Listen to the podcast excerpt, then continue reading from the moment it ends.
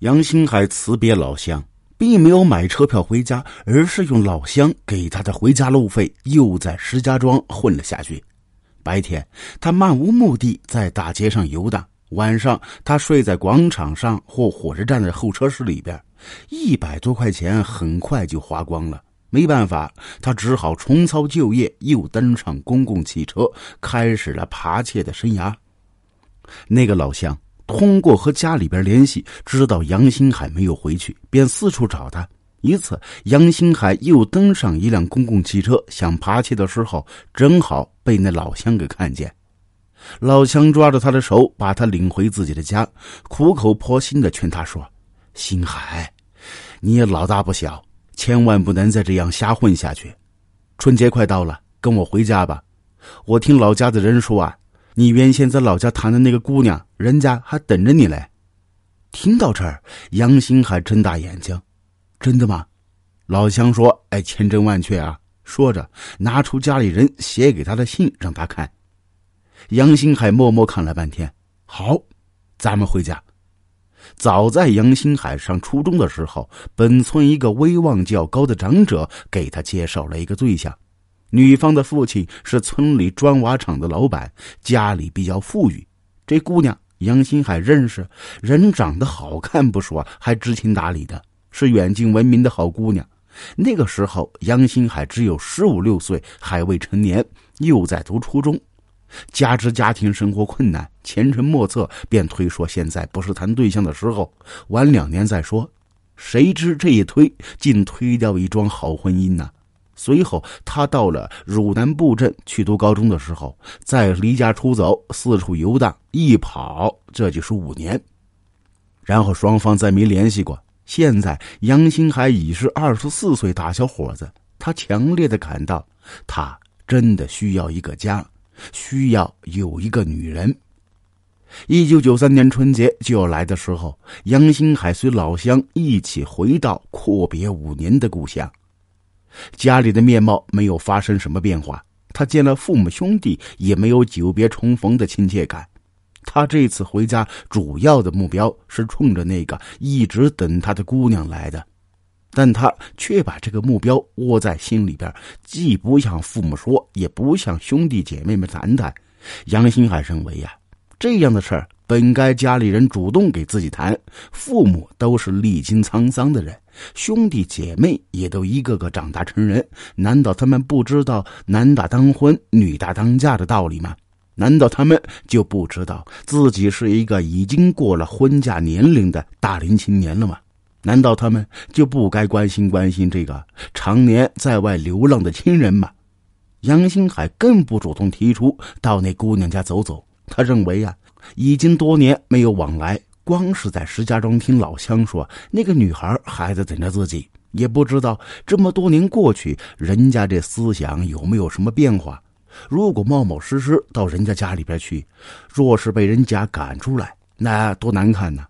无论杨新海怎么想，此时他却有着一个强烈的愿望，那就是赶快见着这个姑娘，赶快谈婚论嫁。赶紧的成立一个家庭，赶紧过上夫唱妇随的幸福生活，但随之而来发生的事彻底的粉碎杨新海的美好梦幻，几乎把他击倒。眼看到了大年三十明天就是大年初一，豫南广袤的农村到处是一派欢乐的节日气氛呢。这天上午，杨新海正在家里边看父母包饺子，突然门外响起欢乐的鼓乐声。听声音呢，像是哪家在办喜事可是他也懒得出门去看，谁管他谁家办喜事啊？和自己没啥关系。可一会儿，他就听到门外有人在喊：“嘿，快来看呐，荷花出嫁了！”荷花，杨青海腾的一下站起来，赶快冲到门外。迎亲的汽车刚好开到他面前，汽车里边坐着盛装的新娘。果然呢，正是那个他日思夜想的女孩，在敞篷汽车后车厢里边，一帮鼓手正在使劲的吹奏着《百鸟朝凤》，一帮抬架中的年轻小伙高兴的吃着喜糖。那一刻，杨新海只觉得大脑里边一片空白，差点摔倒在地上。他赶紧跑回家去，拉个被子蒙住头，一觉睡到天黑。就连中午的时候，父母喊他起来吃饺子，他推说头有点疼，连过年的饺子也不愿吃。第二天便是大年初一，在石家庄工作那个老乡到他们家来拜年，他见到杨新海还睡在床上，便凑上去问：“新海啊，咋还没起来过年呢？”杨新海没好气的说：“嘿，懒，不想起呗。”那个老乡关心的问：“昨天那个女孩出家了，听说你不要人家了？”杨新海此时恨不得一拳打过去，把这个好心的老乡揍成熊猫眼。但躺在被窝里的他，只感觉双手软绵绵、懒洋洋的，想伸也伸不出去。他觉得正是眼前这个老乡把他给耍了。别看他表面上装出一副关心自己的样子，自己在石家庄劳教期间，他是又去看望，又送钱，又表示安慰。实际就是他把自己在石家庄被劳教的事儿给抖了出来，一直在村里边传的是满城风雨。对象听说之后嫌弃丢人，故而离他而去。现在，村子里两百多户人家肯定都知道我在石家庄被劳教的事儿，别说再找不着媳妇儿了，从今往后我在村子里边怎么做人呢？本来我们一家人在村子里边地位就不高，有了这件事之后，我以后见人还怎么抬得起头来呀？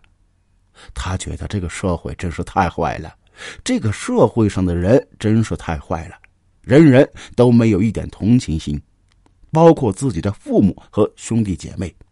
父母生下他就不再负责任，没有尽到父母培养孩子的义务，自己天赋那么好。父母硬是没有能力供他上学，兄弟姐妹也是各人各顾人的，没有尽到同胞兄弟姐妹情谊。自己在外流浪多年，也劳教好几次，兄弟姐妹没有一个人前去看望他。自己回到家之后，也没有一个人替他是设身处地的想一想，帮帮自己。他越想越觉得，人生在这个世界上真的没什么意思。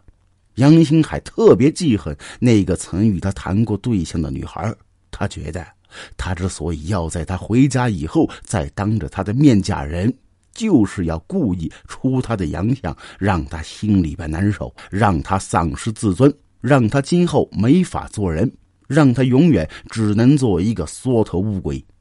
从这个时候起，杨新海对女人的仇恨就像一颗种子埋在了心里。整个春节期间，杨兴还是郁郁寡欢。刚过了年就要外出，父亲苦苦劝他说：“孩儿啊，你也老大不小，再这样在外边瞎跑，跑到啥时候是个头啊？不如就在家安安生生的干他两年，攒下钱找个媳妇儿，成个家，那也就算了。